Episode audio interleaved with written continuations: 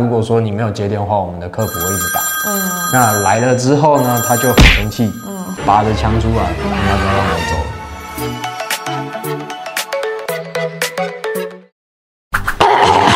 好，嗨，大家欢迎来到今天的职业相谈所。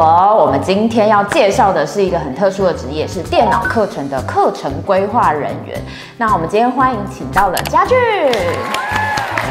因为其实很多人对课程规划没有这么清楚，那你是怎么当上课程规划人员的？因为那个时候就觉得说，我自己对于电脑这方面是有点基础，嗯、那又想要再精进自己的能力。你是电脑相关科系吗？呃，高中的时候是哦，所以我才会去应征这一份工作。那你做这两年半的时间，你最喜欢这个工作的什么地方？因为我们电脑补习班会有就业媒合的地方，哦、那对对对，因应因应同学学习的技能。去帮他找到呃他们喜欢的工作，那就让我觉得哎、欸、很有成就感。我觉得就业媒合服务其实也真的帮到还蛮多人的。对啊，你都有呃那个意愿来学了，有一个成果在，嗯、那我们就是把你的成果的算是成效吧最大化。嗯嗯，嗯那会让。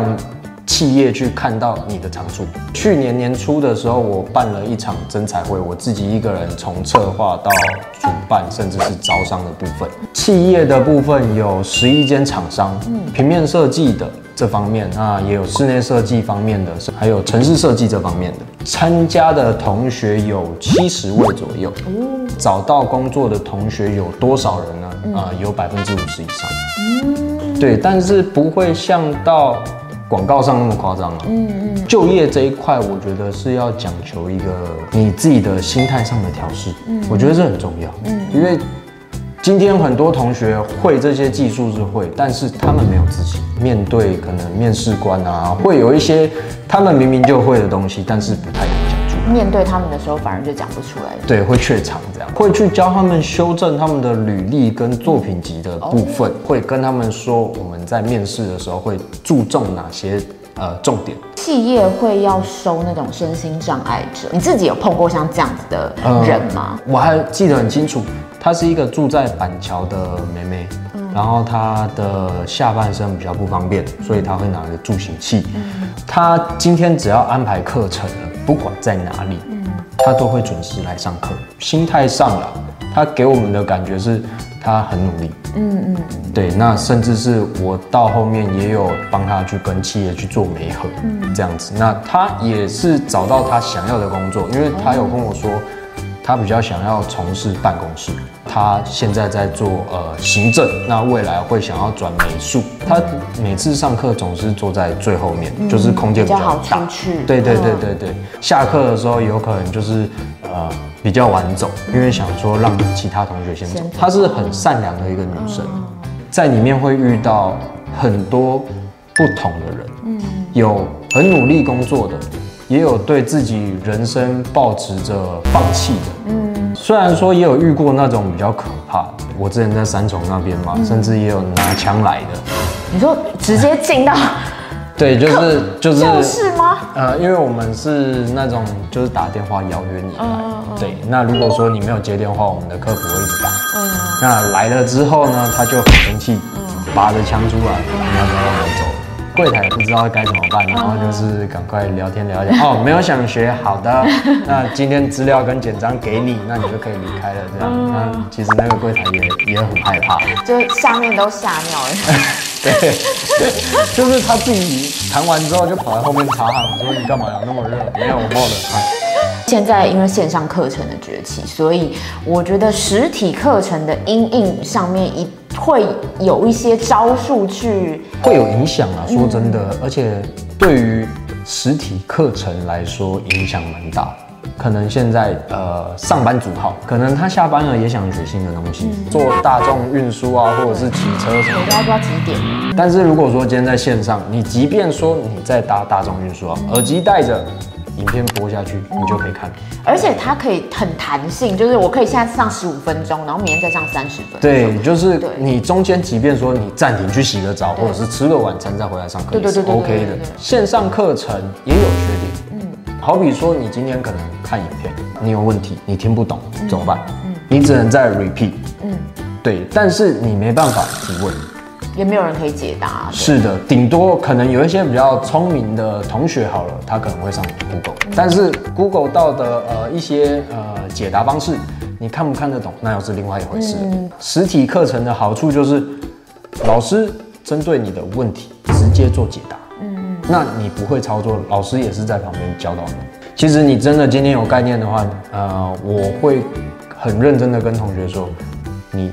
回家看线上课程就好。那如果说你今天是完全没概念的呃新手，嗯，那我就会建议你来上实体课程。嗯嗯。那你们课程规划人员会有比较怕推销的课程吗？画漫画这一块的部分会有特定的族群是喜欢它，但是。他不是说你今天想画就画，嗯，这还是需要有点天分。你会发现老师在画的时候，跟你自己用一样的方式去画的时候，那个画出来的东西是不一样的。每次上画画课都有同样的感触，就是这个行业有没有一些你知道比较黑心的一些潜规则？有一些课程规划师他会用不同的名称去卖同一套课程，等于再多卖一次。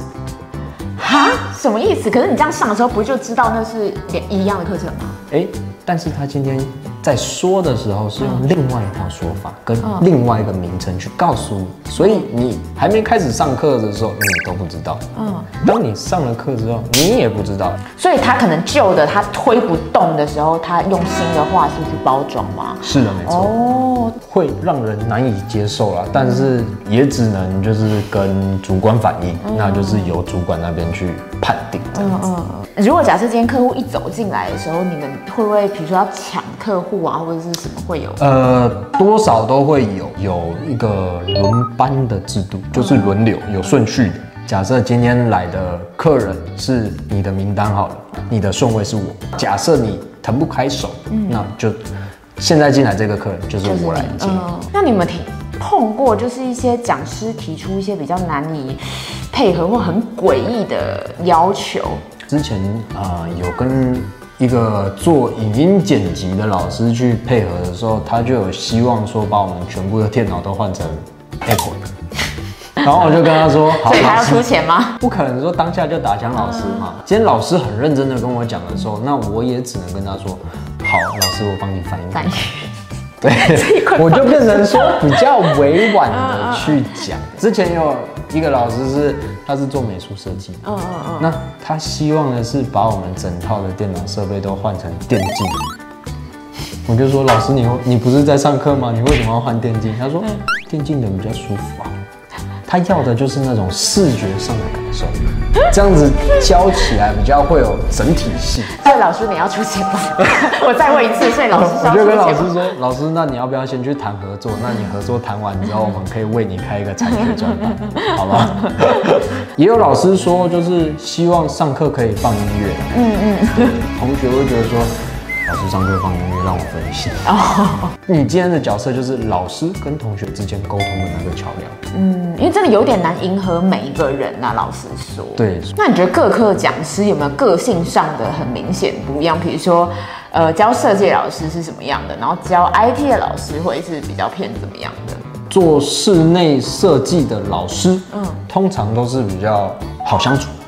Open 一点，跟呃做美术设计的老师也很好相处。如果说今天遇到做城市设计的老师的话，有时候你会没办法跟上他的逻辑，对，就是会你会卡住，为什么要这样？嗯，对，然后就有有时候会头痛。他们在写城市的逻辑性通常都会比较好。哦，你们这个行业应该是底薪加奖金的算法吗？对，没错。一般进去大概一年的话，大概薪水会到多少？柜台的部分跟后面资讯工程师的部分，嗯，是比较不一样。柜台的部分，那边的话，在对于业务的压力是大的。